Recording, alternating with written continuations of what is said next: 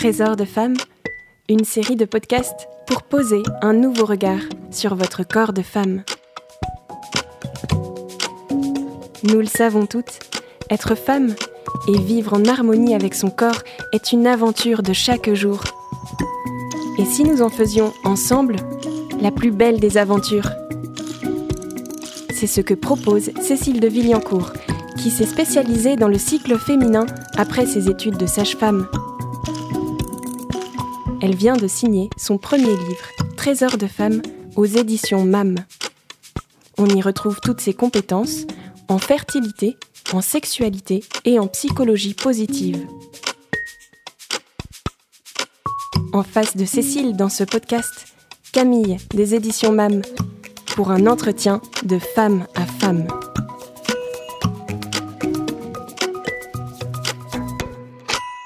Bonjour Cécile. Bonjour Camille. Cécile, je voudrais parler aujourd'hui avec vous du cycle féminin. Moi, je viens d'une famille de filles et on en parle assez euh, facilement et je me rends compte qu'on n'a pas la même vision du cycle les unes et les autres. Alors vous qui animez des formations à destination des femmes et des jeunes filles sur le cycle, vous devez échanger avec elles. En général, avec quel regard arrivent-elles sur ce sujet?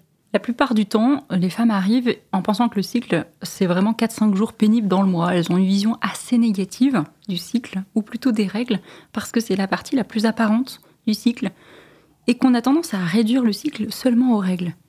Et elles ont aussi tendance à voir le côté contraignant de ces jours de règles, alors que le cycle recouvre une réalité beaucoup plus large que simplement les règles et recèle de vrais trésors pour les femmes. Un trésor recelé dans les règles, voilà quelque chose qu'on n'a pas l'habitude d'entendre.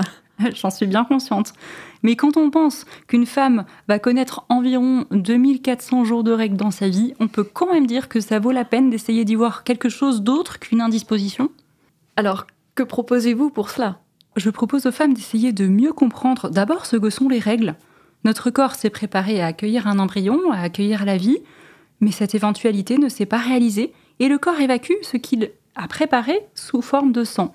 Ce mécanisme m'a peut-être déjà permis d'avoir un enfant, ou cela me le permettra peut-être un jour, ou si je ne suis pas dans une optique de maternité, ça me rappelle que mon corps détient cette possibilité, que c'est constitutif de notre corps.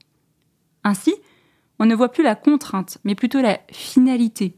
Essayer d'apprivoiser et de mieux comprendre cette période permet de mieux la vivre. Et si on ne la voit que de façon négative, on ne la vivra que négativement, parce que notre mental est lié à notre corps et ils s'influencent l'un l'autre. Et au-delà de cet aspect de maternité, qu'est-ce que les femmes peuvent tirer de leur cycle? Quelles sont les richesses dont vous parliez?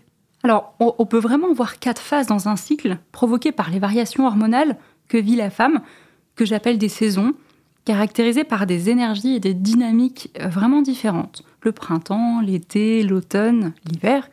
C'est une analogie poétique et ce n'est pas à proprement parler scientifique. Et chaque femme connaît des phases qui lui sont propres.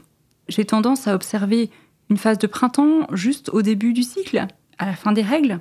Le corps de la femme se prépare à une nouvelle ovulation. C'est une phase qui est caractérisée par beaucoup d'énergie, qui porte la femme vers l'extérieur. Puis vient l'été, quand, quand le fruit est mûr, c'est le moment de l'ovulation, qui s'accompagne d'une ouverture aux autres, d'une plénitude, de réceptivité. Et puis on va rentrer dans la période d'automne, où le corps se prépare à recevoir un potentiel embryon. Il peut y avoir une grande créativité. Et enfin l'hiver, s'il n'y a pas eu de fécondation, c'est le moment des règles, qui est un moment de vulnérabilité, d'intériorité. Beaucoup de femmes subissent leur cycle, alors qu'en prenant conscience de ces saisons, de l'impact des variations hormonales, cela pourrait vraiment les aider à vivre leur quotidien. Accueillir ces phases, c'est une clé pour notre confiance en nous, pour notre relation à nous-mêmes et aux autres. Ah, c'est très intéressant. Est-ce qu'on est peut revenir un petit peu plus en détail sur, euh, sur chacune de ces saisons? Euh, On peut peut-être commencer par le printemps.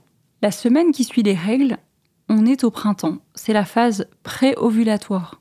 Il y a une montée des oestrogènes qui nous porte et accroît nos capacités physiques et mentales, qui nous inscrit dans le mouvement et l'action. On se sent pleine d'énergie, tout nous semble possible, ou presque. C'est le moment de rêver, d'avoir des idées, de nouveaux projets que l'on peut mettre en application. On déploie nos ailes et on va vers l'extérieur. Ensuite, l'été. Oui, on entre dans cette phase ovulatoire. La femme est dans une grande ouverture aux autres, une grande disponibilité, elle est rayonnante. Elle est dans le don, l'empathie, la bienveillance, la générosité. Et c'est le moment où sa libido est le plus élevé. Parce que le, taux d'œstrogène augmente, la libido des femmes augmente, et la nature est bien faite parce que ce pic d'œstrogène correspond à la période d'ovulation, à savoir le moment le plus propice pour concevoir. Effectivement, la nature est bien faite. Ensuite vient l'automne. Oui, et un automne peut avoir plusieurs nuances. Le corps produit de la progestérone, cette hormone qui nous fait être mère, qui prépare le corps à la gestation. Certaines femmes entrent dans une phase de créativité qui peut s'appliquer à un tas de domaines et qui, en même temps, nous fait revenir progressivement vers l'intérieur. Pour certaines, cette saison peut avoir une fin difficile, avec un syndrome prémenstruel, les hormones chutent, la femme peut ressentir des désagréments physiques, émotionnels ou mentaux. D'accord, donc l'automne un peu plus nuancé. Et enfin l'hiver Oui, s'il n'y a pas eu de fécondation, les règles arrivent. Les hormones sont au plus bas, notre corps nous demande de ralentir et on rentre dans une phase plus intérieure qui nous demande de lâcher prise. C'est une phase de repos qui nous va nous permettre de redémarrer de façon efficace au cycle suivant. Et donc ça, c'est un cycle, et le mois d'après, le cycle reprend. Oui, la femme est par nature cyclique, et de ce fait, elle ne peut pas être aussi performante et efficace tous les jours du mois. Les exigences de notre société sont souvent contradictoires avec les spécificités et la nature cyclique du corps féminin. C'est exigeant pour une femme d'être productive de la même manière, parce que son corps lui rappelle à chaque cycle de se reposer et de revenir dans son intériorité. Et en fait, ce besoin d'intériorité n'est pas spécifique à la femme. Seulement, le corps féminin rappelle à la femme chaque mois ce besoin de repos et d'intériorité. On dit que le cycle prépare la femme à la maternité, mais il n'est pas uniquement au service de sa fécondité biologique. La femme peut organiser ses tâches quotidiennes autour de son cycle, en se recentrant sur elle au moment des règles, en étant créative ou plus tournée vers les autres au moment de l'ovulation. Une femme qui adapte autant que possible son emploi du temps à son cycle est beaucoup plus productive et féconde. Et on voit que ça peut s'appliquer à toutes les femmes, qu'elles soient en couple ou non, avec un désir de maternité ou non. De mon côté, j'observe vraiment que je suis plus efficace lors du printemps et de l'été de mon cycle. À ce moment-là, j'avance vraiment sur ma liste de choses à faire, alors que tout prend plus de temps en automne et en hiver. Puisque j'observe cela, j'essaye d'accueillir et de profiter au maximum de ces périodes où j'ai plein d'énergie. C'est quand même une sacrée valse des émotions tout ça. Oui, effectivement. Et comment on fait pour les traverser? Ces variations sont normales, elles sont physiologiques. C'est déjà une première étape de les accueillir. Quand on sait qu'à chaque phase sont associées des hormones, des émotions, on peut presque s'en servir comme un guide personnel, comme un coach presque. On s'aperçoit souvent qu'on revit les mêmes choses d'un mois à l'autre.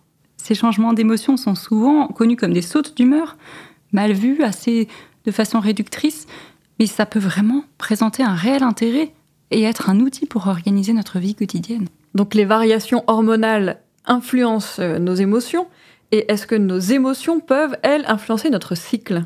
Oui, et il arrive que, suite à de grosses émotions, des chocs émotionnels, le cycle soit perturbé. L'ovulation peut être retardée, avancée, ou même elle peut ne plus se produire. Le cycle est un réel indicateur de santé. Et Cécile, comment parler des règles et du cycle sans aborder bien sûr la question des règles douloureuses? Bien sûr, il faut se dire que ces douleurs ne sont pas une fatalité, puisque le cycle évolue tout au long de notre vie. C'est comme un escalier en spirale, quand on, ne vit jamais la même chose, en fait on, monte à chaque fois dans un cycle différent. Et euh, parfois le simple fait de comprendre ces phases permet d'observer un apaisement de ces symptômes Sinon, pour essayer de prévenir ou de réduire ces symptômes, on peut agir sur son stress, sur son alimentation, en diminuant les, aliments sucrés, les aliments industrialisés. Et puis surtout, considérons que la douleur n'est pas normale. Donc si on a une trop grosse douleur, consultons des personnes spécialisées dans ce domaine, dans le cycle féminin.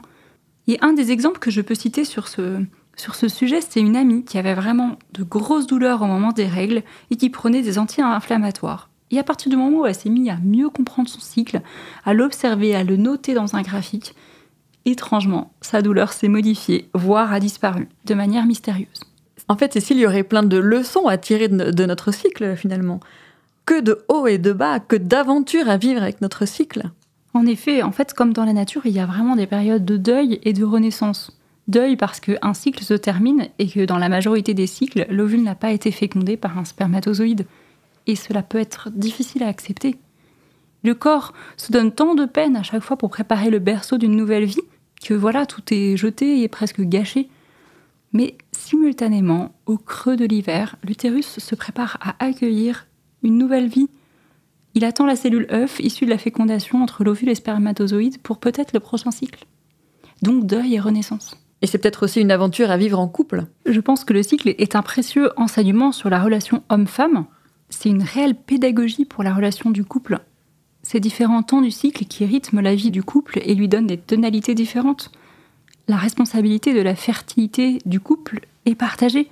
L'homme se met à l'écoute des saisons de sa femme, et comme me disait un jeune marié, ce n'est pas le cycle de la femme, c'est le cycle du couple. En conclusion, Cécile, qu'est-ce que vous avez envie de dire aux femmes à propos de leur cycle? Alors j'invite les femmes à se mettre à l'écoute de leur corps, à cheminer avec leur cycle et à organiser leur vie quotidienne autour de celui-ci. Je leur promets qu'elles ne seront pas déçues et que le résultat peut bien les surprendre. Elles découvriront aussi sûrement une grande impression de puissance en faisant de leur corps et de leur cycle leur allié. Eh bien, merci Cécile. Merci Camille. Si vous avez aimé cet épisode, n'hésitez pas à le liker, à le commenter, à le relayer et à écouter les autres épisodes de la série. Vous pouvez retrouver le livre de Cécile de Villancourt, Trésor de femmes, en librairie et sur le site mamedition.com. Merci à toutes pour votre écoute. Trésor de femmes, une série de podcasts imaginés et réalisés par les éditions MAM.